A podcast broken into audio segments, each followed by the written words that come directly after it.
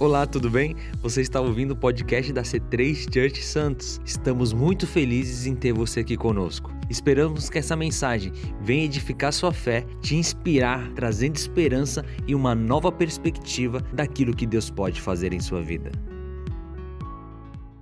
Semana passada nós tivemos a Aninha trazendo uma palavra aqui. Ela iniciou a nossa série ah, Improváveis que foi a ideia do nosso querido Moisés ali, que ele, pastor, vamos falar sobre os improváveis da Bíblia. A Bíblia é cheia de improváveis, e é verdade, a Bíblia é cheia de improváveis, improváveis como eu e você.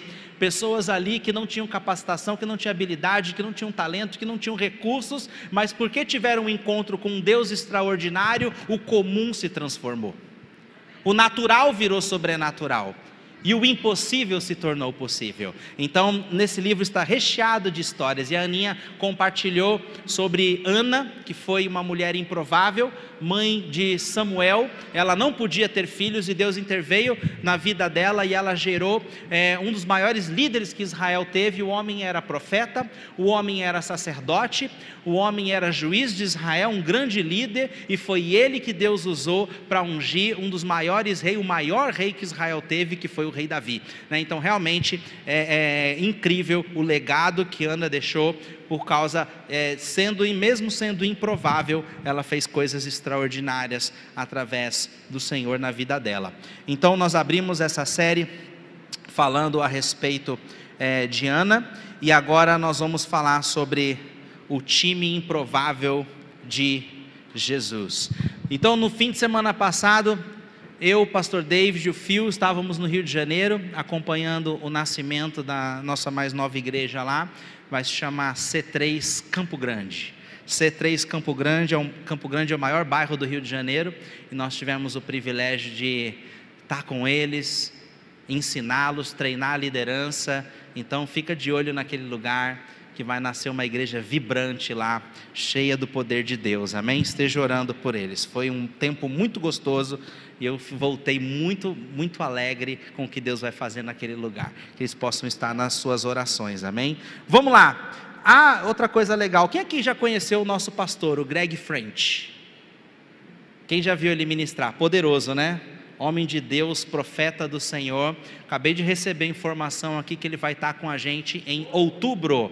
Então, outubro, final de outubro e novembro, pastor Greg French, direto da Austrália. Ele é um do time dos fundadores da C3, faz parte do time ali dos do, dos, de liderança da C3 Global, vai estar com a gente pregando em inglês e eu traduzindo simultaneamente. Vai ser muito gostoso, você não pode ficar de fora. Falta muito tempo, mas eu vou te falar que chega rápido, né? Vamos lá. É, abra sua Bíblia no 1 Coríntios 1, 26. 1 Coríntios 1, 26.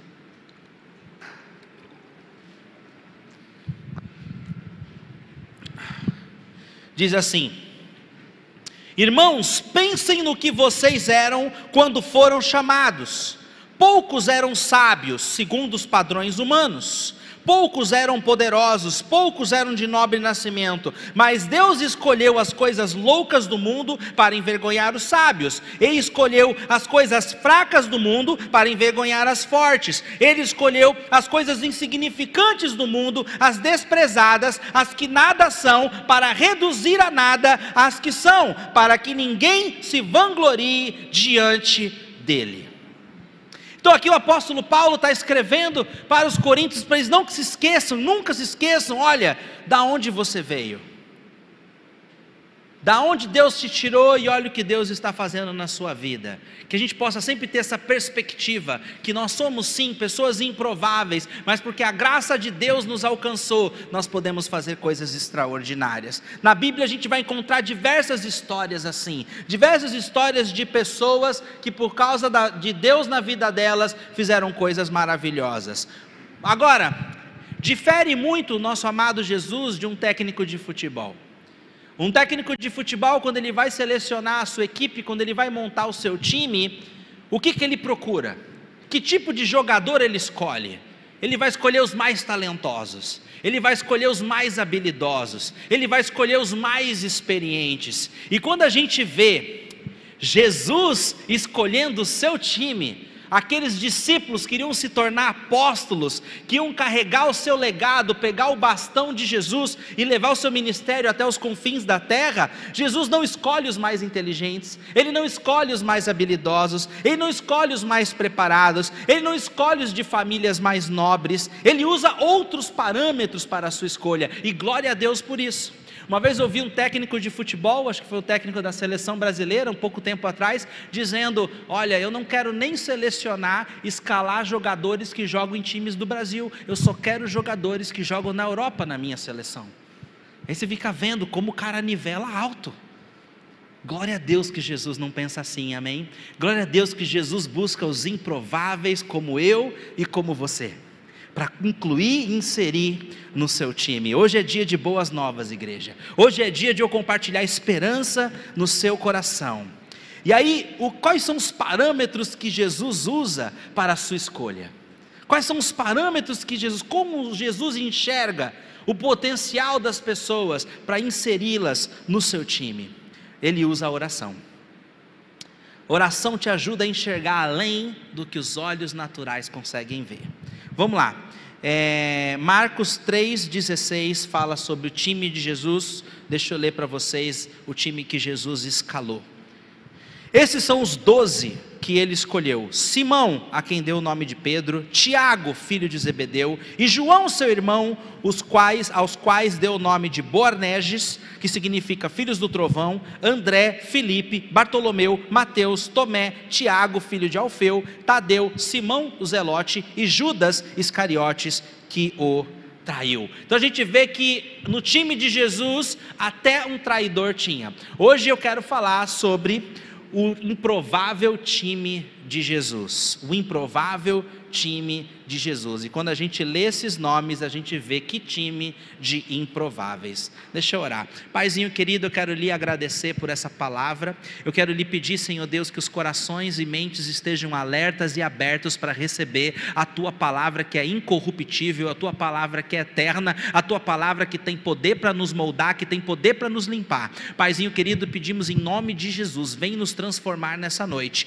Pedimos, Pai amado, que eu venha diminuir, que o Senhor venha crescer e que a tua palavra alcance o objetivo que te apraz, Senhor Deus, e volte para ti, cumprindo os seus desígnios, para a honra e glória do teu nome. Todos dizem amém, amém, amém. amém. Então vamos lá.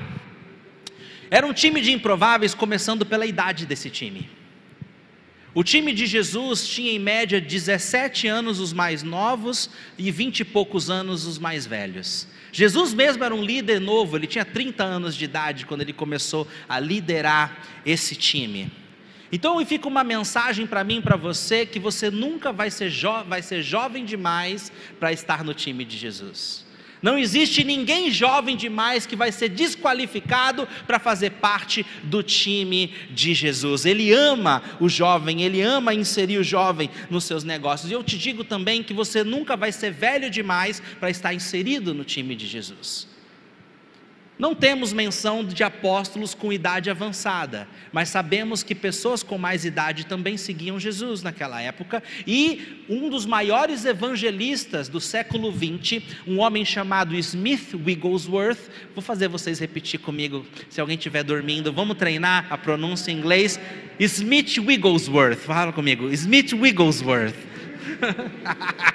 o nome difícil, mas esse homem ele não sabia ler, ele não sabia escrever durante muito tempo, ele aprendeu isso na fase adulta e ele cuidou da sua família, cuidou dos seus filhos, cuidou da sua esposa. Ele era encanador, era o seu trabalho, era a sua função, e ele foi chamado e separado para andar no time de Jesus como evangelista com 60 anos de idade. 60 anos de idade foi quando ele começou o ministério dele, e foi um dos maiores evangelistas do século 20, Smith Wigglesworth. Você colocar ele na internet, você vai ver um monte de coisa a respeito dele. Olha que incrível! Então você nunca vai ser jovem demais para estar no time de Jesus e nunca você vai ser velho demais para estar no time de Jesus, amém? Ele insere. A, a, a, independente da nossa idade, Ele nos insere na, na, no seu ministério, Ele nos insere nos seus planos. Então eles não foram escolhidos, os discípulos de Jesus, porque eles eram grandes coisas. Eles foram escolhidos porque aquele que os escolheu é grande. Vou repetir que eu acho que vocês não entenderam. Os discípulos de Jesus não foram escolhidos porque eles eram grande coisa. Eles foram escolhidos porque aquele que os escolheu é grande. Você não é escolhido, nem eu sou escolhido porque nós somos grandes coisas. Não somos, somos improváveis. Mas aquele que olha o nosso coração, aquele que nos separa, aquele que morreu por nós, aquele que nos escolhe, é grande. Amém? E é na grandeza dele que ele nos vê, é na grandeza dele que ele sabe que pode fazer alguma coisa em nossas vidas. O que Jesus viu no time que ele escolheu? Abre lá comigo no livro de Lucas, capítulo 6, versículo 12. Lucas 6, 12.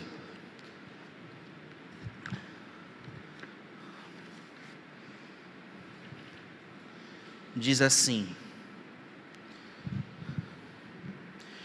Num daqueles dias, Jesus saiu para o monte a fim de orar e passou a noite orando a Deus. Ao amanhecer, chamou seus discípulos e escolheu doze deles, a quem também designou apóstolos. Simão, a quem deu o nome de Pedro, seu irmão André, Tiago, João, Felipe, Bartolomeu, Mateus, Tomé, Tiago, filho de Alfeu, Simão, chamado Zelote, Judas, o filho de Tiago, e Judas Cariotes, que veio a ser o traidor. Então, num daqueles dias, Jesus saiu para o monte a fim de quê? A fim de orar. E quanto tempo ele passou orando? À noite, gente, vocês estão muito mole hoje. Essa, eu estou perdendo a minha. Vocês vão me ajudar a pregar aqui hoje? Eu estou empolgado, mas eu não estou vendo vocês empolgados. Vamos ficar empolgados? É a palavra de Deus, amém? De manhã estava dando um baile em vocês, ó, todo mundo vibrando na ponta da cadeira, comendo cada palavra, participando, gritando, dando glória a Deus, falando aleluia. Eu quero uma igreja avivada, gente. Se você gosta de uma igreja calma, quieta, que ninguém fala nada, ninguém bate palma, tem esse perfil por aí. Amém? Mas nós gostamos de ser avivado, nós amamos Jesus e temos paixão por Ele. Então chega aqui, recalibre e vamos abençoar, ser bênção na vida um do outro. Amém? Então Lucas 6 diz que ele passou a noite fazendo o quê? Orando. Ele orou a noite toda. A sua escolha tinha que ser espiritual e não carnal. Jesus estava selecionando as pessoas que iam caminhar com Ele, pessoas que iam andar com Ele durante o seu ministério, pessoas que iam pegar o bastão da mão dele e pessoas que iam carregar o legado dele e levar o ministério dele para os confins da terra. Não podia ser qualquer pessoa, ele tinha que selecionar as pessoas certas. Quando você precisa tomar uma decisão importante, o que você faz? Jesus orou, Jesus passou a noite em oração, Jesus passou a noite buscando orientação do Pai. Jesus tinha muitos discípulos, muitas pessoas seguiam Jesus e ele queria selecionar doze. Ele precisava selecionar aquele que ele ia derramar sua vida sobre eles, aqueles que ele ia caminhar durante três anos, alguns anos, antes de ele partir para a glória e incentivá-los a carregar o ministério da reconciliação. Então ele passou a noite orando, porque essa escolha não podia ser carnal, essa escolha tinha que ser espiritual. Ele não ia escolher o seu time de acordo com os olhos que os olhos humanos podiam ver, ele ia escolher com os olhos do coração. Ele ia escolher pela revelação do Espírito Santo. Nós vamos falar um pouquinho na outra semana como Deus nos escolhe, uma coisa incrível. A Bíblia fala que o, o, o profeta, o juiz, o sacerdote Samuel foi até a casa de Jessé.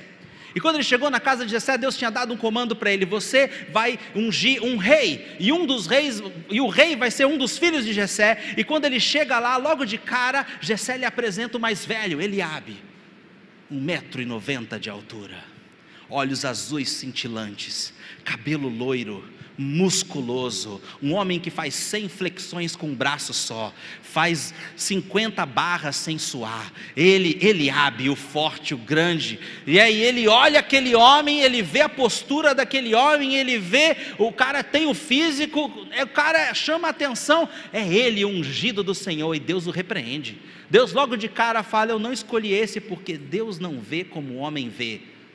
Você vê com a aparência, eu vejo o coração." E o escolhido foi o último, o caçulinha, o Davizinho, que estava cuidando das ovelhas. O mais novo, o mais improvável dos filhos de Jessé, era quem Deus escolheu para ser o rei de Israel. Então, Deus escolhe muito diferente dos padrões humanos.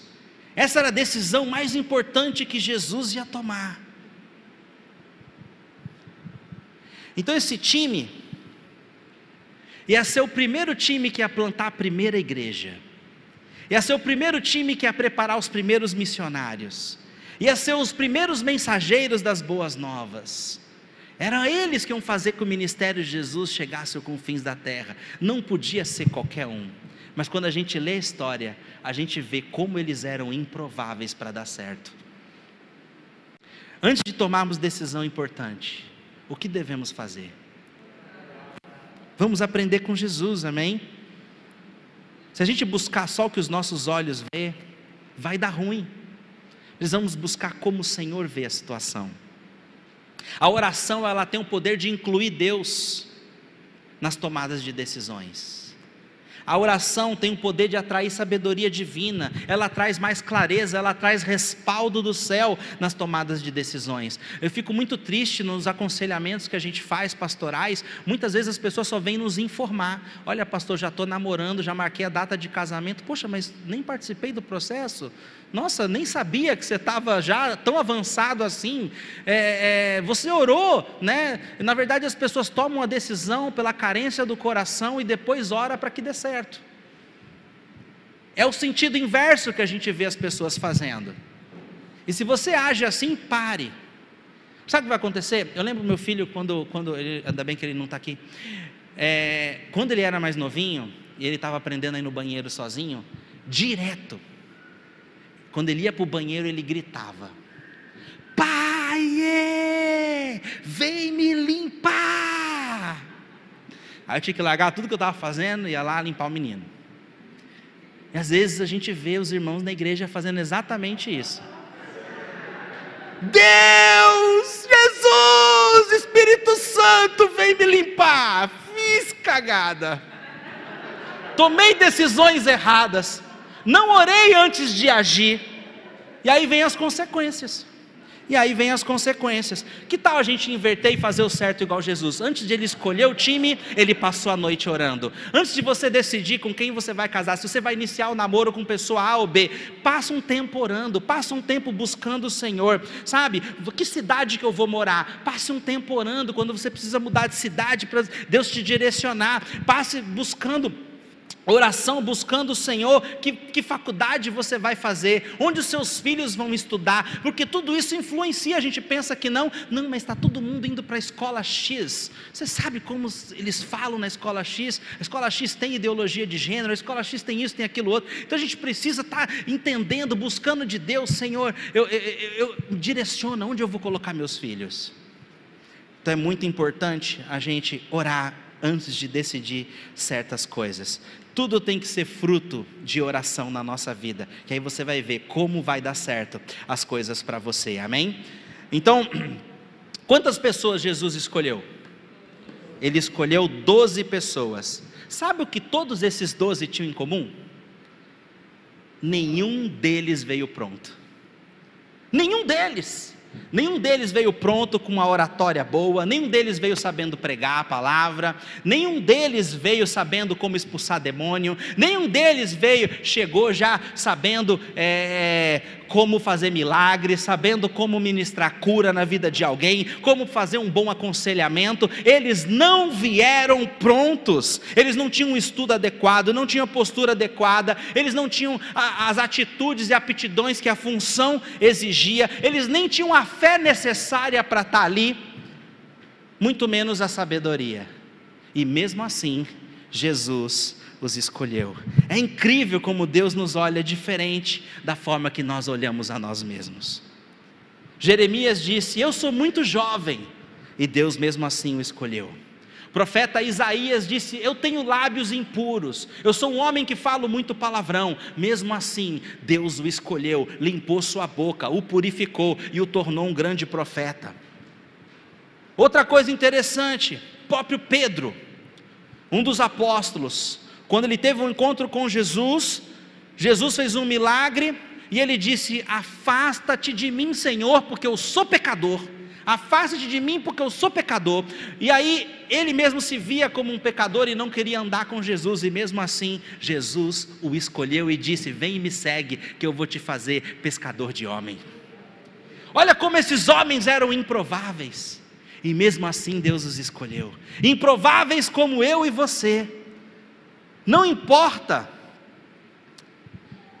como você começa, importa como você termina. O seu sim é o que abre portas para a sua jornada. Quando você decide dizer sim para Jesus e seguir Jesus do jeito que você está, eu estou cansado de ver pessoas dizendo: olha, quando eu ficar pronto, eu vou seguir Jesus. Quando eu parar de usar droga, quando eu parar com o meu vício, quando eu parar com a bebida, quando eu mudar certo comportamento, quando eu começar a dar o dízimo, quando eu e fica só, né? Quando eu, quando eu, quando eu. Gente, deixa eu te falar uma coisa. Deus não espera você fazer algo bom para te abraçar e te inserir na, no ministério dele. Ele te abraça, te insere e depois te envia para fazer algo bom. Deu para entender? Ele ama os improváveis, como eu e você. Ele ama as pessoas que não têm tudo perfeito, porque Ele entra na nossa imperfeição, para que a gente possa se vangloriar da graça dele em nossas vidas, amém?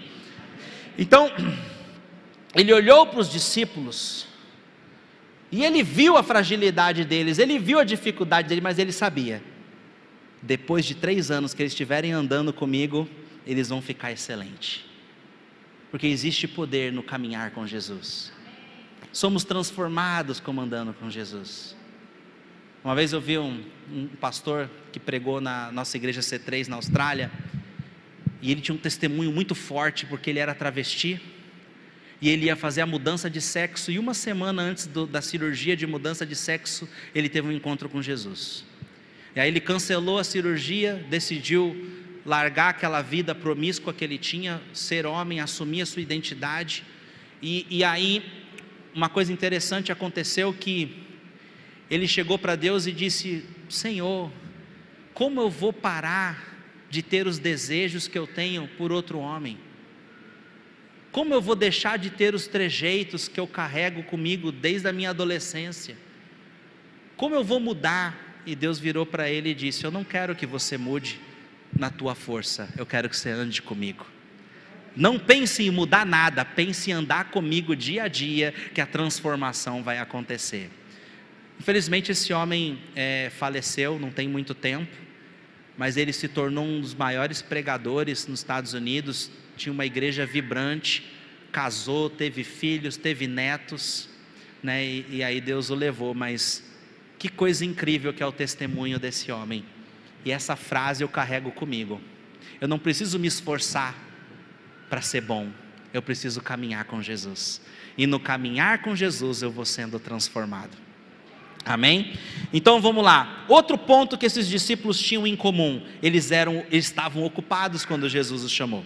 O maior inimigo do nosso chamado é a preguiça. O maior inimigo, nenhum dos doze apóstolos que Jesus chamou estava na rede sabe, vendo, deixa a vida me levar, a vida leva eu. Nenhum deles estavam assim, todos eles tinham uma função, eles estavam trabalhando. Se você olhar Pedro, Tiago e João, eles estavam lá pescando, eles estavam limpando as redes, tinham pescado a noite toda, não pegaram nada, estavam limpando a rede para quê? Para pescar de novo no dia seguinte, não é porque o mar não estava para peixe, eles iam desistir de ser pescador. E Deus vai lá, Jesus vai lá, vê potencial na vida desses homens. Mateus, ele estava trabalhando na coletoria de impostos, ele estava ocupado, ele estava fazendo a, a, a, sua tarefa e Jesus o chamou. E a gente vê que ele foi chamando as pessoas. Simão Zelote, Simão Zelote ele era um anarquista, ele estava ele, ele envolvido no esquema ali de pessoas que eram é, extremistas, como se fossem quase terroristas, eles queriam tirar, é, é, eles queriam virar o, o, o jogo porque Roma dominava sobre Israel e eles queriam se libertar do Império Romano, então eles armavam emboscada para soldados romanos, comandantes romanos, líderes romanos, eram uns caras anarquistas mesmo, se rebelavam contra o sistema, mas ele estava ocupado, estava fazendo alguma coisa, mesmo que errada, Jesus foi lá e chamou esses caras que estavam ocupados. O apóstolo Paulo, ele fazia tendas, né? ele fazia moradias, muitas pessoas moravam em tendas, era como se ele fosse um construtor nos dias de hoje, um empreiteiro nos dias de hoje, então eles tinham profissão, e Jesus os chamou. Fica uma mensagem para mim e para você. Eu vi um post da pastora Lisa Bevere, esposa do John Bevere, um autor de vários livros. Ela disse: solteirice não é uma estação de ficar esperando, mas uma estação para estar fazendo algo. Então você que é solteiro, não fique esperando, ai, quando eu casar, vou me envolver na obra de Deus. Se envolva na obra de Deus agora, amém? Faça agora o que você tem energia. Um dos maiores conselhos que eu recebi no meu tempo de seminário veio do diretor do seminário e ele disse: aproveitem esse tempo que vocês ainda não são casados, vocês ainda não têm filhos. É só um recado para os solteiros aqui hoje.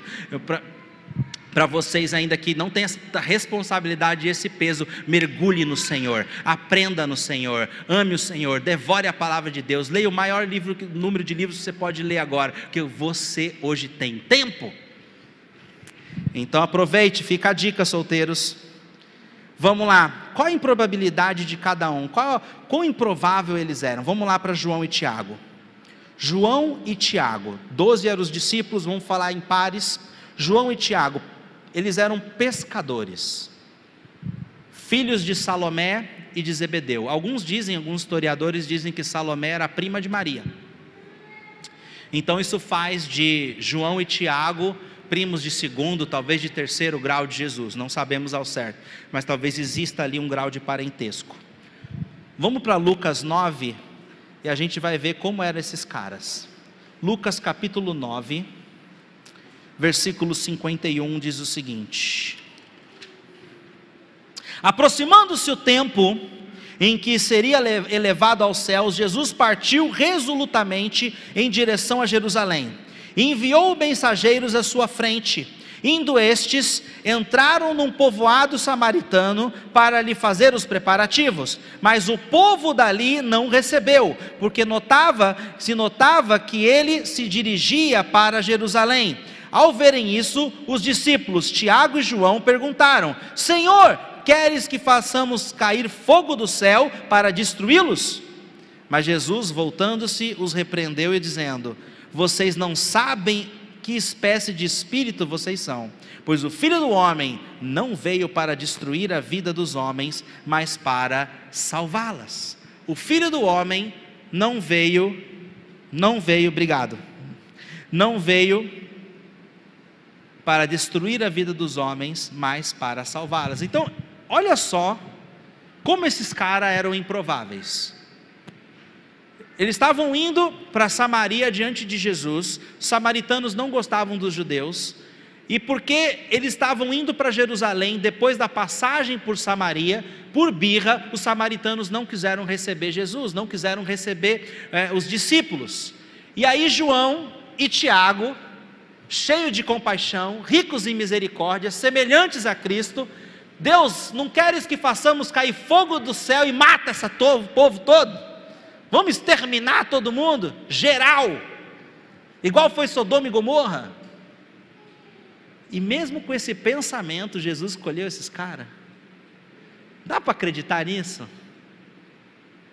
Eles eram, eles eram impulsivos, intempestivos, é impressionante. E mesmo assim, Jesus escolheu esses caras. E ele foi ensinando ao longo do tempo: gente, vocês estão errados, eu não vim para destruir, eu vim para construir, eu vim para amar, eu vim para edificar, eu vim para salvar. Aí ele, ah, tá. Olha outra situação. Olha lá, Marcos 10, 35. Vamos lá, Marcos 10, 35. Olha que louco isso. Meu, como é que Jesus escolheu esses caras? Eu, eu, não me aguento, eu fico olhando aqui, meu, eu falo, meu Deus, esses caras são muito improváveis, mas muito improváveis. Olha só, 10, 35. É Marcos, eu falei Mateus, né? Marcos, Marcos 10, 35. Uh. Vamos lá. Nisso Tiago e João, filhos de Zebedeu, aproximaram-se dele e disseram: no, tem uma outra passagem na Bíblia, em Mateus, Mateus 20, relata que a mãe dele, Salomé, estava junto. Então eu tenho comigo o seguinte: é, eu acho que eles falam, vamos, vamos, vamos, vamos levar a nossa mãe, que mãe tem peso, né? A mãe, nossa mãe vai pedir algo para Jesus, mais fácil de Jesus ceder o nosso pedido. Vamos levar ela. Aqui, aqui Marcos não menciona que a mãe estava junto, mas em Mateus menciona. Então vamos lá. Eles foram até o mestre, até Jesus Jesus querendo pedir algo para ele, né? Então, mestre, queremos que nos faça o que viemos te pedir. E aí Jesus responde: O que vocês querem que eu faça? 37. Eles responderam: Permite que na tua glória, presta atenção, nos assentemos um à tua direita e o outro à tua esquerda. Meus caras estavam ali pleiteando um posto altíssimo, super elevado na glória. Senhor, olha, esquece esses dez aí. Pedro, Simão, Zelote, Judas, meu, esses caras aí você deixa lá no fim da fila, lá longe do teu trono, mas eu e o meu irmão Tiago aqui, né, é, é, vamos ficar um na direita e o outro na esquerda, que tal? Gente, olha o comportamento dos caras, para mim isso é ambição egoísta pura, sem mistura, só pensavam neles, queriam um lugar de privilégios, como é que Deus escolheu esses caras, Eu fico olhando assim e falei, Jesus, como eles eram improváveis. Quando os outros dez ouviram isso, versículo 41, ficaram indignados com o Tiago e com o João. Como assim? Eles criaram discórdia no meio da equipe, né? Então, assim, é, é... e mesmo assim, pessoas assim, foi escolhida por Jesus. Eu tive fases na minha vida que eu era muito egoísta, minhas ambições eram egoístas, não envolviam outras pessoas, era somente eu. E mesmo assim, Jesus me escolheu. Quão improváveis nós somos, amém? Eu não sei se talvez você se identifica com João quando quis fazer fogo cair do céu. Ai Deus, julga mesmo esse povo. Olha o que essa pessoa fez comigo. Olha, nossas, como somos improváveis e ainda assim Jesus nos escolhe. João e Tiago, eles eram chamados como filhos do trovão. E João passou do tempo de caminhada com Jesus, de filhos do trovão, o apóstolo do amor. Olha que incrível isso. O discípulo que Jesus amava. João teve uma contribuição pastoral enorme. Provavelmente ele escreveu, foi ele que escreveu o quarto evangelho, Mateus, Marcos, Lucas e aí João, evangelho segundo João. Ele escreveu três epístolas no Novo Testamento, 1 João, 2 João, 3 João, e ele escreveu o livro mais intrigante, mais fascinante da Bíblia, que é o livro de Apocalipse. Que homem, mas era um improvável. Na crucificação, quando Jesus foi crucificado, ele olhou, estava a mãe dele, Maria, ali no pé da cruz. João estava do lado de Maria e ele olhou para João e disse: Essa é tua mãe, cuide dela. Ele confiou a sua mama, sua mama querida, sua mãe terrena, aos cuidados de João, o ex-filho do trovão e agora o apóstolo do amor. Olha que incrível. Você não iria confiar os cuidados da sua mãe querida alguém que você não confiasse? Eles eram improváveis, mas olha o que eles se tornaram, porque andaram com um Deus grandioso. Tiago se tornou o primeiro mártir dos apóstolos. O rei Herodes começou a ver que dava ibope para ele perseguir os cristãos. E aí ele pegou Tiago, prendeu Tiago e degolou Tiago em praça pública. As pessoas gostaram, os judeus vibraram com aquilo. E aí ele foi lá e prendeu Pedro também. Então a gente vê que ele foi ali corajoso até o fim. Eu me identifico com essas histórias que eu também sou um improvável como eles. E mesmo assim, Deus tem nos usado. André e Pedro eram irmãos e também pescadores. Olha o potencial de André. João 1:40, abre lá comigo, João 1:40. Diz o seguinte: João 1, versículo 40. André, irmão de Simão Pedro, era um dos dois que tinham ouvido o que João dissera e que haviam seguido Jesus. João, só você entender, André, ele era discípulo de João Batista. Ele andava com João Batista, que também era primo de Jesus, que também era aquele cara que usava roupa de pele de camelo, comia gafanhoto de café da manhã, almoço e janta, né? então ele era um cara esquisitão. E André era um dos discípulos de João Batista. E aí Jesus passou na frente de João Batista, e João Batista disse para os discípulos dele: Eis aqui o Cordeiro de Deus que tira o pecado do mundo. E eles foram automaticamente seguir Jesus. João Batista entendia que o seu tempo tinha acabado, que ele tinha cumprido a sua missão, por isso ele diz: convém que Jesus cresça e que eu diminua. E aí os seus discípulos começaram a olhar para Jesus e André era um deles, e André começou a seguir Jesus. E aí André olhou, seguiu Jesus, foi até onde Jesus estava, viu o que Jesus estava fazendo, e aí aqui fala, na sequência, no versículo 41, quando ele saiu de ter com Jesus, voltou para o seu caminho, o primeiro que André encontrou foi seu irmão Simão. Calhou de ser Simão, podia ser qualquer outra pessoa. A Bíblia fala que foi o primeiro que ele encontrou.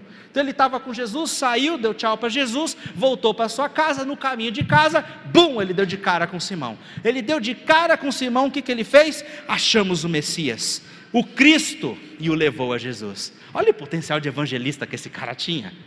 Ele chegou, estava com Jesus, viu que ele era o Messias, primeira pessoa que ele encontra, calhou de ser o irmão dele, cara, encontrei o Messias, vamos lá comigo que eu vou te apresentar.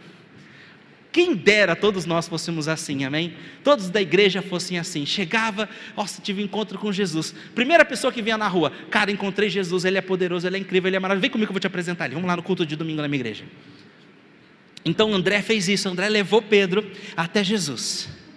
E aí, Jesus olhou para ele e disse: Você é Simão, filho de João, será chamado Cefas, que traduzido é Pedro. Olha que interessante isso. Simão, ele era impossível e instável. Mas no primeiro encontro com Jesus, Jesus já chama não do que ele é, mas do que ele vai se tornar. Porque ele tem o poder e a capacidade, porque a palavra Pedro significa pedra, significa rocha. O oposto da personalidade e do comportamento de Pedro, de Simão. Um cara instável. Né? Então, um cara inconstante. E ali a gente vê o quê? A gente vê Jesus falando: você não vai ser mais Simão, você vai ser Pedro, você vai ser pedra, você vai ser rocha. Que incrível! Jesus ele tem a capacidade de chamar aquilo que não é como se já fosse. Quando ele virou para mim e me chamou, ele disse: Te chamei para ser líder, você é um líder e não um seguidor. Eu falei, mano, não tenho característica nenhuma de liderança. Mas ele já via o potencial e ele chamou a existência aquilo que ainda não era e Ele olha para mim e para você do mesmo jeito. Nós somos improváveis, mas nas mãos, nas mãos dele nós vamos longe, amém? Então ele viu e chamou Pedro. Olha que poderoso. Por que ele pôde chamar Pedro? Porque teve um André ali no meio para trazer Pedro até Jesus. O que será que pode acontecer com as pessoas que você apresenta a Jesus? Você não tem ideia quantos Pedros poderão surgir, quantos Simãos vão virar Pedro ao longo desse percurso. Vamos lá, ah, André teve uma situação interessante no livro de João. João capítulo 6 fala sobre a multiplicação dos pães e dos peixes. E tinha uma grande multidão ali. E aí, André foi o cara que Jesus tinha perguntado para os discípulos, especialmente para Felipe, onde nós vamos encontrar comida para tanta gente. E aí André chegou com o rapazinho, com cinco pães e dois peixinhos. Ele vira para Jesus e fala: Mestre, aqui está um garotinho com cinco pães e dois peixinhos. Aí olha o que ele fala depois: Mas o que é isso para alimentar tanta gente? Aí a gente vê que os olhos de André eram olhos naturais, que ele pensava com a razão. De fato, cinco pães e dois peixinhos não dá para compartilhar com essa turma. Não tem como estamos lascados, o povo vai ficar com fome. Não vamos resolver esse problema. Nas entrelinhas a gente entende mais ou menos que era isso que ele estava querendo dizer para Jesus. Quando ele poderia dizer algo bem diferente para Jesus, né? Então ele teve olhos naturais naquele momento, que não era suficiente, sem saber que Jesus podia multiplicar tudo isso, sem entender que, olha, eu já vi Jesus você fazer inúmeros milagres até o momento que nós estamos caminhando. Eu tenho aqui cinco pães e dois peixinhos, mas eu sei que isso para você é suficiente. Ele não tinha ainda essa postura, improvável, como eu e você. Talvez eu e você olhamos para o que temos e achamos, não é suficiente, não vai dar até o fim do mês. Mas Jesus quer que a gente confie nele, que é o nosso provedor, amém? Possamos desenvolver isso. Pedro, Pedro, ele foi um camarada que prometeu muita coisa que não cumpriu.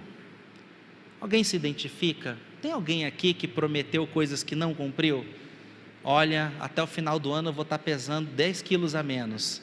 Olha, você já prometeu coisas para o seu filho que você não fez, para sua esposa, para o seu marido que você não fez, para si mesmo que você não fez. Eu acho que todos nós caímos nessa malha fina aqui, não é verdade?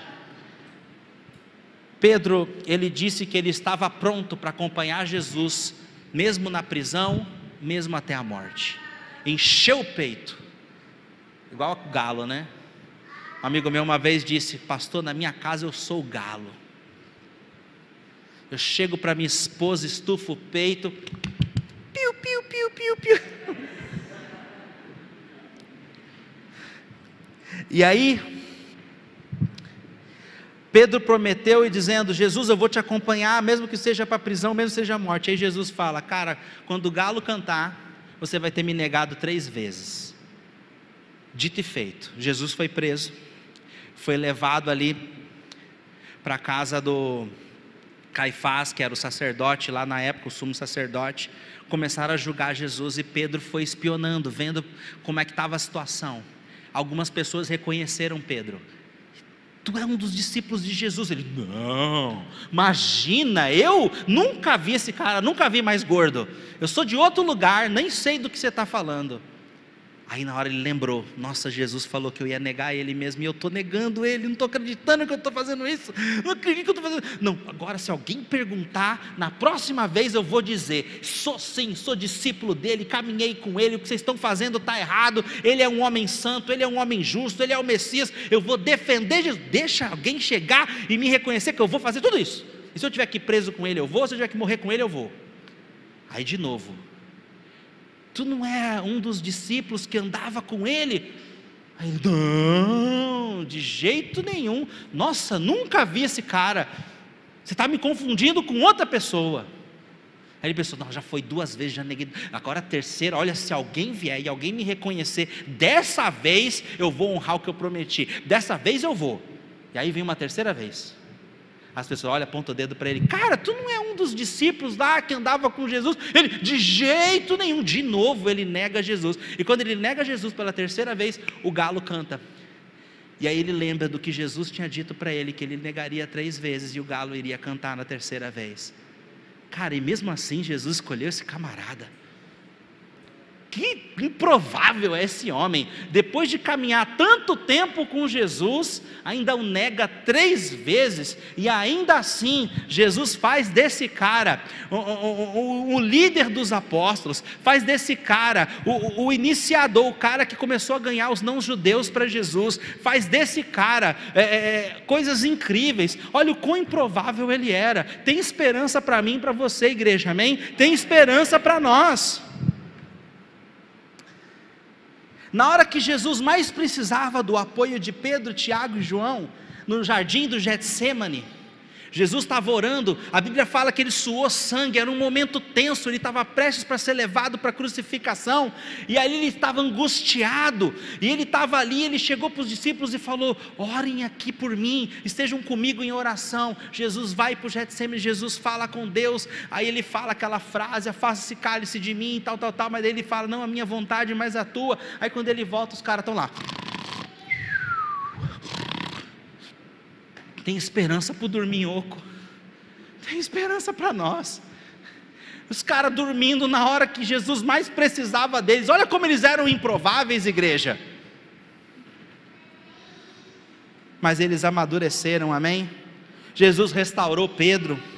Pedro, em Pentecostes, ele chega e começa a pregar cheio de coragem. Três mil pessoas recebem Jesus com a pregação de Pedro. Em Atos capítulo 4, ele estava pregando com ousadia. E aí os sacerdotes chegaram para ele e disseram: Olha, esse é Pedro, esse é João. Eles perceberam que eles eram homens sem instrução, mas perceberam que eles haviam estado com Jesus e admiraram a sua coragem. Deixa eu falar uma coisa: estar com Jesus, passar tempo com Jesus, andar com Jesus nos transforma radicalmente as pessoas vão perceber: a Weida tem andado com Jesus, o Tiago tem andado com Jesus, o Denis tem andado com Jesus. As pessoas vão ver, vão perceber que nós somos todos improváveis, mas quando andamos com Jesus, coisas extraordinárias começam a brotar de nossas vidas. Uma coragem e uma ousadia sobrenatural começa a fluir em nós. Esse foi o diferencial que transformou o comum em extraordinário. Deus é perito em transformar o natural em sobrenatural e o impossível em impossível. Mateus, o coletor de impostos. Mateus 9,9. Põe lá para mim, por gentileza.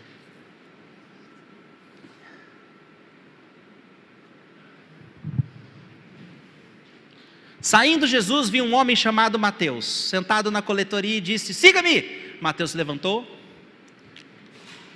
e o seguiu. Siga-me.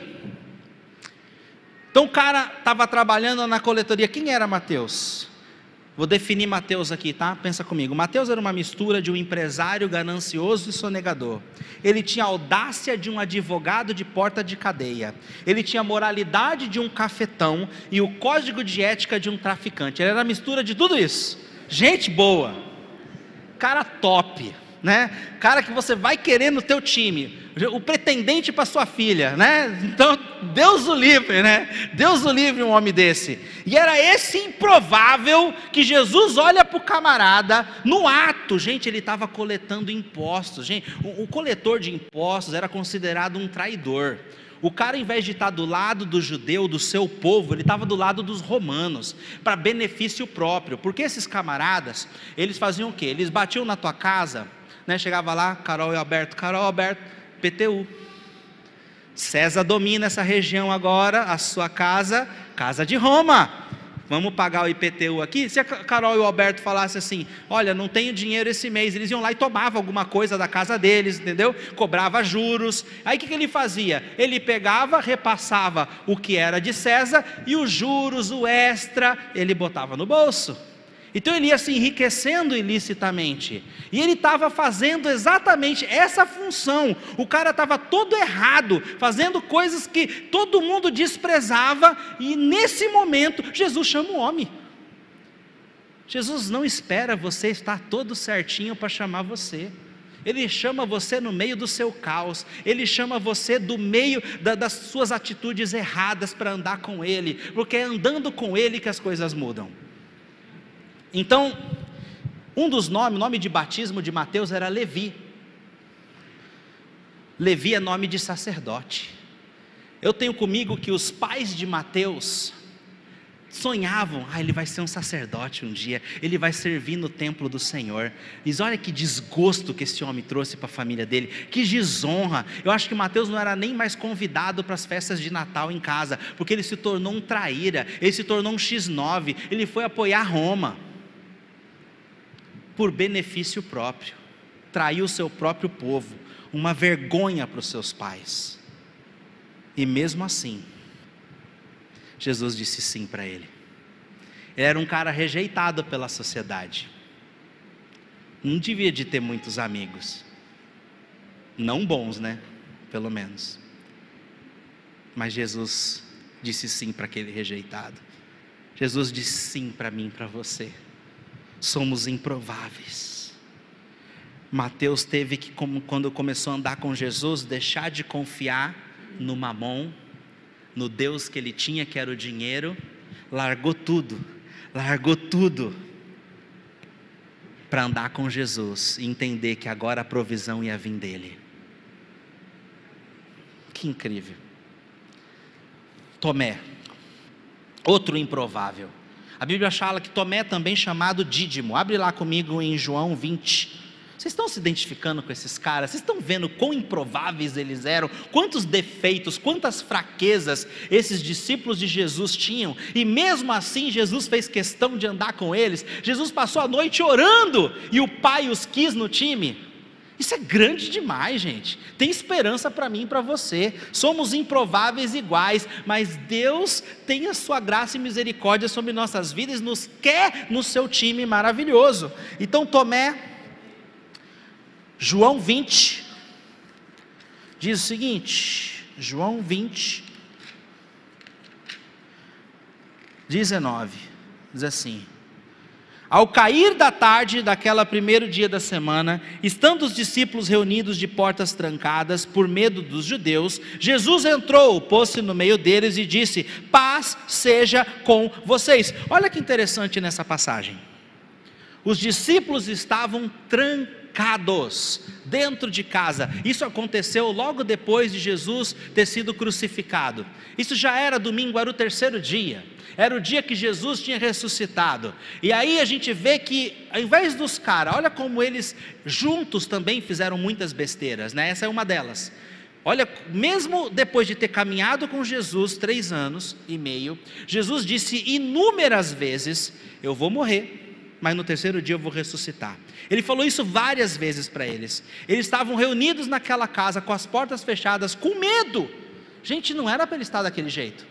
Era para estar contando os minutos. Gente, Jesus disse que ia ressuscitar no terceiro dia, é o terceiro dia hoje é, você já separou o balão, já está a faixa de boas-vindas, já está já tá colocada na frente da casa, vamos preparar uma grande refeição. Quem já foi no mercado, já compraram os mantimentos, já compraram tudo, vamos preparar algo grandioso, porque daqui a pouco Jesus vai aparecer aqui, daqui a pouco ele vai bater na nossa porta, daqui a pouco ele vai estar sentado nessa mesa. Era essa, tinha que ser a atitude dos discípulos se eles tivessem fé, mas eles não tinham, mesmo depois de ter caminhado tanto tempo com Jesus, ainda lhe faltava fé ainda lhe faltava compreensão dos mistérios de Deus. Alguém se identifica?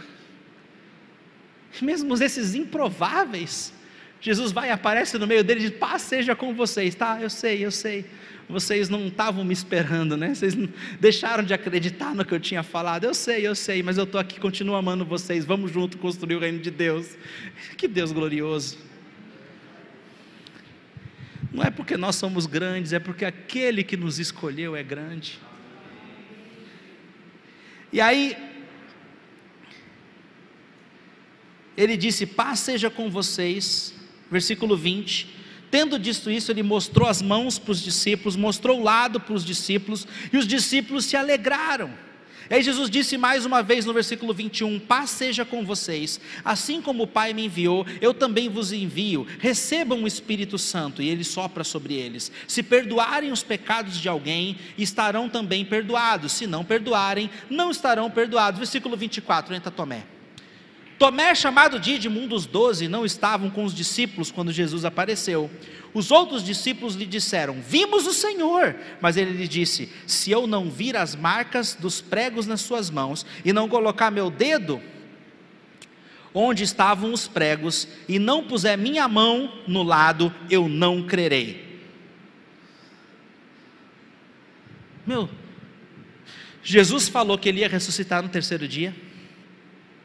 Os discípulos viram e comprovaram que, do que Jesus tinha falado. Jesus ressuscitou no terceiro dia. Ele veio aqui, ele se apresentou. Tu não estava, mas ele fez isso. Ele estava aqui e ainda assim o homem não creu. E ainda assim ele não teve fé. Será que você se identifica? Será que já teve ocasião que Deus prometeu algo, você não creu? A palavra de Deus diz alguma coisa, você não crê vem uma pessoa e diz que aconteceu com ela, que ela viveu aquela promessa na palavra, que ela viveu aquele versículo na vida dela e você continua não crendo. Alguém assim aqui? Será que a gente às vezes não tem um comportamento de Tomé em determinadas áreas da nossa vida e mesmo assim esse Jesus escolhe esse homem e mesmo assim improvável Jesus chama para o seu time? Olha que incrível, olha o que diz aqui. Uma semana mais tarde, os seus discípulos estavam outra vez ali, agora Tomé estava com eles. Apesar de estarem trancadas as portas, Jesus entrou, pôs-se no meio deles e disse: Paz seja com vocês. E Jesus disse a Tomé: Coloque o seu dedo aqui, veja as minhas mãos, estenda a sua mão, coloque no meu lado, pare de duvidar e creia. O meu recado para você essa noite: pare de duvidar e creia. Se você fica racionalizando, se você já perdeu a fé e a esperança em alguma promessa de Deus, pare de duvidar e creia. E aí disse Tomé: Senhor meu, ah, Deus meu. Então Jesus lhe disse: Porque me viu, você creu? Felizes são os que viram o que não viram e creram. Que nós possamos ser daqueles que não vê e ainda assim crê. Amém? Nós somos dessa leva. Por isso que eu amo o apóstolo Paulo. O apóstolo Paulo ele não caminhou com Jesus fisicamente. Ele caminhou com Jesus para mostrar para nós que é possível caminhar da mesma maneira que ele caminhou. Ele caminhou com Jesus espiritualmente, em oração, através do Espírito Santo, em, em meditação da palavra, e fez grandes coisas. Foi o substituto genuíno de Judas, foi o apóstolo Paulo, outro improvável, um homem que conspirava contra a igreja, um homem que perseguia os cristãos, um homem que destruía a casa de Deus e se tornou o maior construtor, o maior agregador na casa do Pai. Olha que incrível, quanto improvável ele era, ele era, mas ele se tornou um dos maiores apóstolos. Olha que incrível essas coisas que Deus faz. Então, aqui a gente vê: felizes são os que não viram e creram. Jesus realizou na presença dos seus discípulos muitos outros sinais miraculosos que não estão registrados na Bíblia. Mas estes foram escritos para que vocês creiam que Jesus é o Cristo e o Filho de Deus, e crendo tenham vida em seu nome. Amém? Simão Zelote, anarquista, fazia parte de um grupo terrorista de judeus que conspirava contra Roma. Imagina esse cara junto com Mateus. O cara odiava os romanos, odiava a opressão que Roma exercia sobre Israel, sobre o povo judeu. E Jesus me bota esses dois caras trabalhando junto. Mano, Simão era aquele maluco que nos dias de hoje ia implantar bomba ali na coletoria de impostos, explodir aquele lugar, sabe? É nesse nível, o cara era, ele era extremista radical. Ele usava a espada para matar fazer emboscada para oficiais romanos. E Jesus falou: larga essa espada, que eu vou te apresentar outra. Vou te aprender a empunhar outra espada, não é mais na força dos teus braços, agora é pelo meu espírito. Jesus botou esses caras para trabalhar junto, é muito louco. Tadeu, Tiago, filho de Alfeu, não sabemos muito sobre esses camaradas mas a eternidade revelará seus feitos, revelará seus feitos. A Bíblia infelizmente não menciona os feitos de Tadeu e de Tiago, filho de Alfeu. Mas em Hebreus 11, a Bíblia fala sobre os heróis da fé. E quando você começa a ler sobre os heróis da fé, ele vai citando o nome de alguns heróis do Antigo Testamento: Abraão, Davi, tal, tal, Moisés. E aí, depois, quando vai da metade para o final do capítulo, ele começa a falar dos desconhecidos, mulheres, homens que foram mártires, que foram corajosos, que morreram em nome de Jesus, que são os heróis desconhecidos. E nós vamos ouvir a história desses heróis no céu, amém? Deixa eu te falar uma coisa, tem algo muito precioso que nós devemos aprender é em se habituar com os bastidores. Nós podemos ser heróis de bastidores, com uma grande influência sem holofotes. Nem todo mundo foi chamado para estar num púlpito com o microfone na mão. Nem todo mundo foi chamado para ter milhões de seguidores nas redes sociais. Mas todos fomos chamados para fazer diferença. E você pode fazer a diferença sendo a melhor versão de você mesmo o melhor marido, a melhor esposa que você pode ser, o melhor pai, a melhor mãe que você pode ser. Você pode ser o melhor filho, a melhor filha que você pode ser. E você vai fazer uma influência incrível e trazer o reino de Deus para o seu contexto, no seu trabalho, aonde você estiver. Hoje de manhã eu falei do sargento Douglas, tesoureiro aqui da igreja, líder do ministério de casais. Ele é um herói de bastidor. Onde ele trabalha, ele recebe recrutas novos todo ano. Todo ano chega pessoas para trabalhar ali na área dele que ele atua, que é o rancho do exército, que é a parte da cozinha. E ele pastoreia toda aquela equipe. Não tem nome de ministério, não tem título é, ministerial, mas Ele está cuidando daqueles corações, impactando durante todo aquele ano que aqueles homens, aqueles jovens estão trabalhando com Ele, estão ouvindo a palavra de Deus, estão sendo aconselhados por Ele, estão vivendo algo novo e vão poder fazer a diferença quando sair de lá. Nós possamos ser heróis de bastidores, amém? A nossa fidelidade é comprovada quando a autoridade sai de cena. Quando não tem ninguém olhando como eu me comporto. Quando o meu chefe está viajando, como eu me comporto na empresa? Quando não tem ninguém me fiscalizando, como que eu reajo? Né, então é extremamente importante nós aprendemos aprendermos a sermos heróis nos bastidores, amém? A fazer aquilo que não tem holofote, não tem evidência, mas eu vou fazer o que é certo, eu vou fazer o que é justo, eu vou honrar o meu Senhor, amém? Então, Tadeu, Tiago, filho de Alfeu, não sabemos muito sobre eles, mas eu tenho certeza que eles fizeram coisas incríveis, porque eles estavam no time de Jesus e andaram com Jesus, e no céu nós vamos ficar sabendo dessa história, assim como vamos ficar sabendo de muitas outras histórias que estão aí omitidas por algum motivo. Filipe era um cara prático, era um cara racional. Deixa eu chamar já a banda para se posicionar aqui, por gentileza. Na, na multiplicação dos pães e peixes, Jesus disse para Filipe: Onde compraremos pão para esse povo comer? E aí o camarada já calcula: Olha, faz as contas lá. O cara era uma calculadora científica dentro da mente dele. 200 denários, Jesus. 200 denários não vai ser suficiente para para seis, seis meses de salário, 200 denários não vai ser suficiente para que todo mundo coma pão aqui. O cara fez o cálculo rapidinho, mas ele podia ter dito o seguinte: Ó oh, Senhor Jesus, não temos dinheiro suficiente para comprar comida para todo esse povo. Mas eu estava pensando aqui, tu é maior que Moisés, né? Moisés alimentou uma multidão no deserto de milhões, através da graça e do poder de Deus. Tu é maior que Moisés, e aqui nem milhões tem, tem milhares. Se Moisés conseguiu, tu também consegue eu sei que tu vai fazer alguma coisa. Mas não, ele ficou imaginando, ele era daquela região. Então eu imagino na cabeça de Filipe, precisamos de 200 denários, seis meses de salário.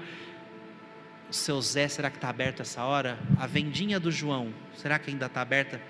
Será que aquele padeiro lá do meu bairro ainda está fazendo pão? Posso ligar para ele. Eu fico imaginando que ele estava ali fazendo essas conexões racionais para resolver um problema que deveria ser resolvido de forma espiritual de forma milagrosa. Ele era racional. E ainda assim Jesus o escolheu para o seu time. Uma ocasião, depois de tanto tempo, Jesus, é muito louco. Jesus estava fazendo a maior revelação que a gente usa hoje. Eu sou o caminho, a verdade e a vida. Ninguém vem ao Pai a não ser por mim. Ele estava falando isso para os discípulos. E aí Jesus disse: Se vocês me conhecem, se vocês me conhecessem, vocês também conheceriam o Pai.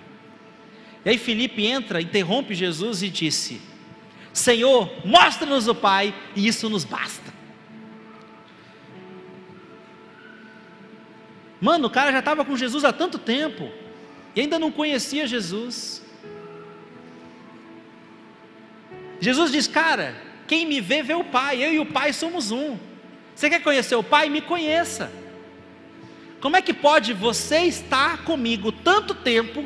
Olha a palavra de Jesus. Mesmo de eu ter estado com vocês durante tanto tempo, tu ainda faz esse tipo de pergunta, cara? Surreal. Esses improváveis Jesus escolheu para o seu time, que mesmo ao longo de alguns tempos de caminhada com Jesus, ainda estavam pisando no tomate. Teve esperança para eles, tem esperança para nós, amém? Bartolomeu, também chamado de Natanael, o cara era cético. Filipe era amigo de Natanael. Filipe teve um encontro com Jesus, foi buscar Natanael e disse: Natanael, encontramos o Messias, Jesus de Nazaré.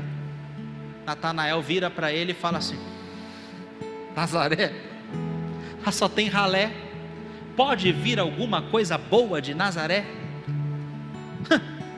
Tá louco? Deve estar tá cheirando cola, só pode. E ele foi extremamente preconceituoso e julgador. Só que Filipe insistiu e levou Natanael até Jesus. E aí Jesus lhe entrega uma palavra de conhecimento, dizendo: Eis aqui um verdadeiro judeu, um cara sincero. Eu fico doido, Jesus podia ter falado: Eis aqui um preconceituoso. Como Ele vê o nosso lado bom, como Ele vê o nosso potencial, como Ele vê aquilo que eu e você podemos nos tornar. E aí Jesus diz: Olha, você vai ver coisas ainda maiores do que essa. Vem, me segue, Natanael. Anda comigo.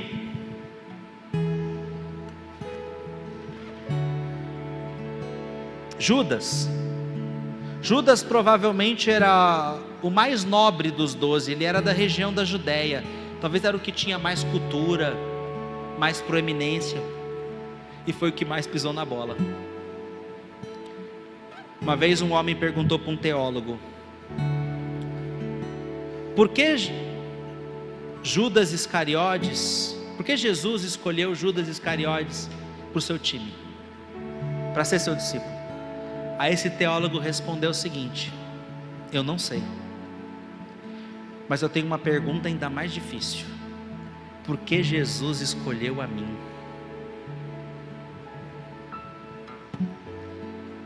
Por que Jesus escolheu a mim, o improvável como eu?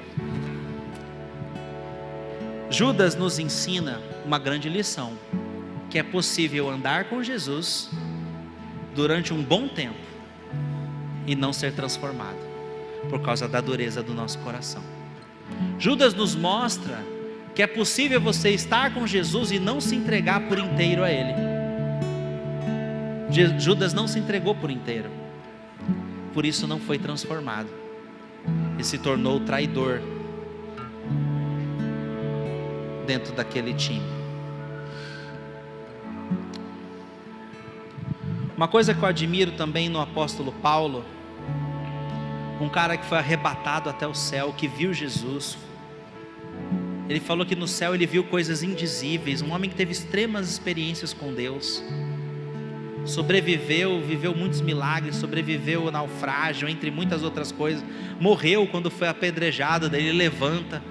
Não é a hora ainda. A história de Paulo é sinistra. E aí você vê um cara que nem ele dizer: Que miserável homem que sou. Quem me libertará do corpo sujeito a essa morte? Aquilo que eu não quero fazer, eu faço Aquilo que eu quero fazer, não faço. Ele estava falando das tentações que ele tinha que lidar. E ainda assim, foi um dos maiores apóstolos, um improvável que lutava diariamente com sua carne. Tem esperança para mim e para você, amados. Amém? Qual desses discípulos você se identifica? Esse time diversas vezes se demonstraram imaturos e sem fé. Uma ocasião, tinha um menino endemoniado e os discípulos não estavam conseguindo expulsar o demônio. Jesus chega, desce do monte, junto com Pedro, Tiago e João, e diz: O que está acontecendo aqui? A gente não está conseguindo expulsar esse demônio. Jesus fala: Olha, geração, como é que ele fala? Geração incrédula. Quanto tempo ainda tem para aturar vocês?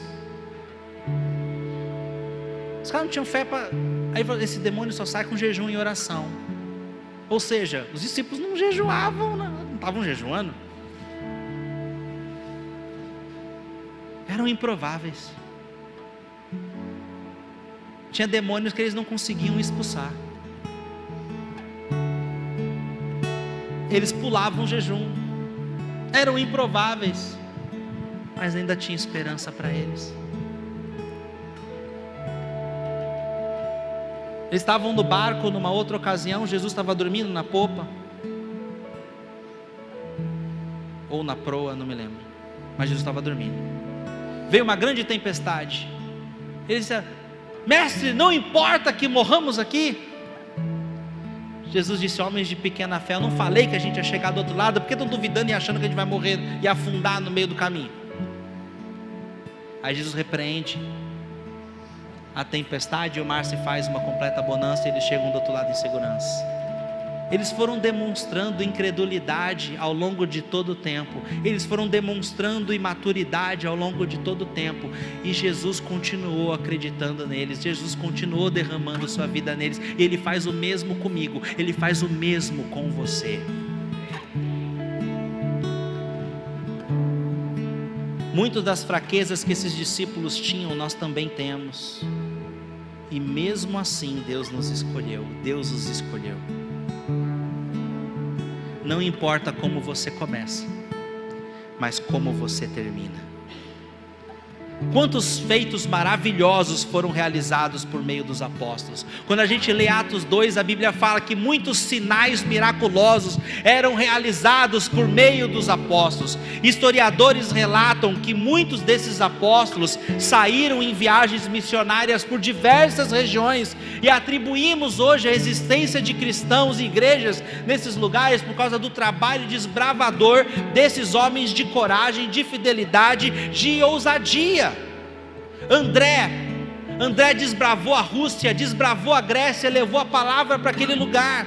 Bartolomeu foi o cara que explorou a Índia, a Ásia Menor, morreu como Marte em Armênia. Filipe, ele pregou numa cidade chamada Sítia, outra cidade chamada Hierápolis, perto de Laodiceia e de Colosso. Isso nos mostra que o apóstolo Paulo, ele dizia com ele, ele tinha um modus operandi: eu não vou é, é, construir um, um alicerce onde já tem um alicerce, eu não vou pôr outro alicerce, eu não vou para uma cidade onde já, Jesus já foi pregado. Essa cidade que, que, que esse apóstolo Filipe estava pregando, tinha pregado, era muito próximo de cidades que o apóstolo Paulo plantou. Então ele falou: Não vou ali, porque Filipe já fez um excelente trabalho ali, ali já tem algo acontecendo, não preciso mais ir ali, eu vou em outro lugar. Então olha que interessante como esses apóstolos eram coisas incríveis. João, alguns dizem que João ele foi o discipulador pessoal de Policarpo. Policarpo era o bispo da igreja de Esmirna, que a gente lê em Apocalipse, uma igreja extremamente perseguida. César se considerava um Deus, e César prendeu Policarpo e disse: Se você falar que eu sou Deus, eu te solto agora. Se você me negar e quiser continuar confessando Jesus, você vai ser queimado vivo. Ele falou: Jamais negarei o meu Jesus. O homem foi queimado vivo, e os historiadores dizem: enquanto ele queimava, subia um aroma do seu corpo, um cheiro, uma fragrância da unção que aquele homem tinha e carregava. Foi um homem que o próprio João, após João, discipulou, que carregou o legado e fez coisas incríveis na região de Esmirna. João escreveu o livro de Apocalipse, que incrível! Mateus ajudou muitos judeus o ministério de Mateus impactou os etíopes, a Macedônia, os sírios, os persas. Tiago, filho de Zebedeu, até hoje ele é conhecido e famoso na Espanha. Seu ministério chegou até a Espanha. A maioria deles morreram como mártires, crucificados, degolados, apedrejados. E o final de suas carreiras é ainda mais glorioso. Olha Apocalipse 21. Vamos ficar de pé, igreja. Apocalipse 21 Apocalipse 21, olha que incrível essa passagem. Apocalipse 21, versículo 14. Apocalipse 21, versículo 14 diz o seguinte: O muro da cidade tinha 12 fundamentos. Quantos fundamentos tinham no muro da cidade? Quantos apóstolos Jesus escolheu? Essa cidade era a cidade santa, era a nova Jerusalém que descia do céu. E aí aqui a Bíblia está falando que o muro dessa cidade, a cidade que é a nova Jerusalém, a cidade que eu e você vamos morar na glória, tem doze fundamentos em seu muro, e neles estavam escrito o nome dos doze apóstolos, o nome dos doze discípulos do Cordeiro. É muita honra, é muita honra. Olha como esses camaradas terminaram a sua jornada. Olha como esses camaradas começaram a sua jornada. Olha como eles eram improváveis. Olha como talvez eu e você sejamos improváveis. Nós não estamos prontos, mas mesmo assim, Jesus olha para mim e para você e chama aquilo que ainda não é como se já fosse. Ele te insere no ministério de reconciliação porque ele te vê como um reconciliador. Olha como ele te ama. Olha o quanto ele te estima. Olha o quanto você tem valor para o Senhor. O quanto ele quer caminhar com você e ao longo do, dessa caminhada, Ele quer te transformar, Ele quer fazer você semelhante a Ele, Ele quer colocar os princípios dele em você, os valores dele em você, de filhos de trovão para o discípulo do amor. Olha que incrível, de medroso, negador de Cristo, um homem cheio de coragem e ousadia. Olha quem eles eram e olha quem eles se tornaram. Olha quem você é e quem você pode ser. Jesus tem, Ele é perito a maior capacidade do mundo de transformar o natural em sobrenatural, o comum em extraordinário, o, o, possi o impossível em algo possível. Não importa como você começa, mas como você termina. Como você quer terminar sua jornada? Existem três coisas que você pode fazer acerca do chamado de Deus na sua vida. A primeira coisa é ignorar. A segunda coisa é postergar, como fez Jonas. Vá para Nínive. Ele foi para o lado oposto. A terceira coisa é obedecer. Abraão obedeceu. Está classificado como um dos heróis da fé. Qual desses improváveis você mais se identificou? Talvez nós temos negado o chamado, desistido do chamado, abandonado o chamado. Deixa eu falar uma coisa: chamado, como eu já disse antes, não tem a ver com você estar tá no púlpito. Talvez você foi chamado para ser um herói de bastidor. Talvez você foi chamado para ser uma mulher de Deus na sua casa, criando seus filhos no caminho do Senhor. Você foi chamado para ser um grande empresário, um grande empreendedor e ser alguém que vai estar contribuindo financeiramente para a expansão do reino de Deus, contribuindo com a sua sabedoria para gerar outros empresários de sucesso que nem você. Então, você tem que entender onde Deus está te direcionando e é ali que você vai atuar. E o que você tem feito com isso? Ignorado, postergado obedecido. Os discípulos eram improváveis, mas o segredo do sucesso deles foi dizer sim para Jesus. O segredo do sucesso deles foi seguir Jesus, mesmo com todas as improbabilidades, mesmo com todos os seus defeitos e fraquezas. O sim deles gerou coisas extraordinárias e o seu sim gera coisas extraordinárias. Deus quer avivar você novamente, amém? Eu quero abrir o altar nessa noite. Se esse é você, pastor, eu, eu nunca me achei digno, eu nunca achei que eu tenho o que precisa ter para fazer algo para Deus, eu nunca achei que Deus quer me usar, eu sempre achei que tem pessoas melhores do que eu, Deus não tem outro de você, Ele só tem você. Ele não tem plano B, Ele quer você. Que a graça, a bondade do Deus Todo-Poderoso, sua, suas benevolências, sua misericórdia, possa ser com cada um aqui presente. Que o seu lar possa abundar a paz de Cristo que excede todo entendimento. Que você possa viver o máximo do seu potencial e os sonhos do Senhor nessa vida na terra dos viventes. Que você prove toda a bondade do Senhor nesse tempo, em nome de Jesus. Amém. Vão em paz, igreja. Deus abençoe vocês.